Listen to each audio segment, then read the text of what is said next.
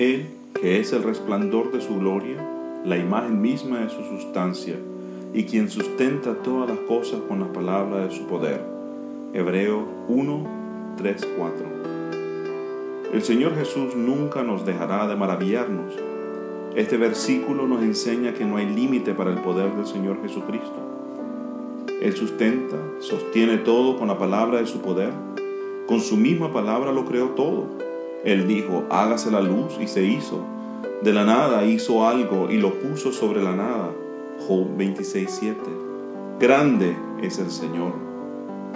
Imagínese a ese Señor de señores, al Rey de Reyes que con su grandeza, el cual el Salmo 104 nos dice, el que se cubre de luz como de vestidura, que extiende los cielos como una cortina, se decidió venir para servirte.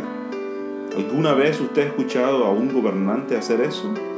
¿A un rey que se arrodilla para limpiar los pies de otros? ¿Alguna vez usted ha visto a un rey identificarse con los suyos?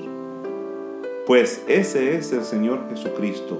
Él dice lo siguiente, porque el Hijo del Hombre no vino para ser servido, sino para servir y para dar su vida en rescate por todos. Marcos 10:45. Sabía que ese fue el objetivo del Señor y así lo hizo. El Señor vino y dio su vida por la humanidad y Él ahora solo le pide que crea en lo que Él hizo. Es decir, que vino y murió en la cruz del Calvario por nuestros pecados, para reconciliarnos con Dios. Dios es amor y aborrece al pecado, pero envió a su Hijo para salvarnos de nuestros pecados y del mal que vive en nosotros.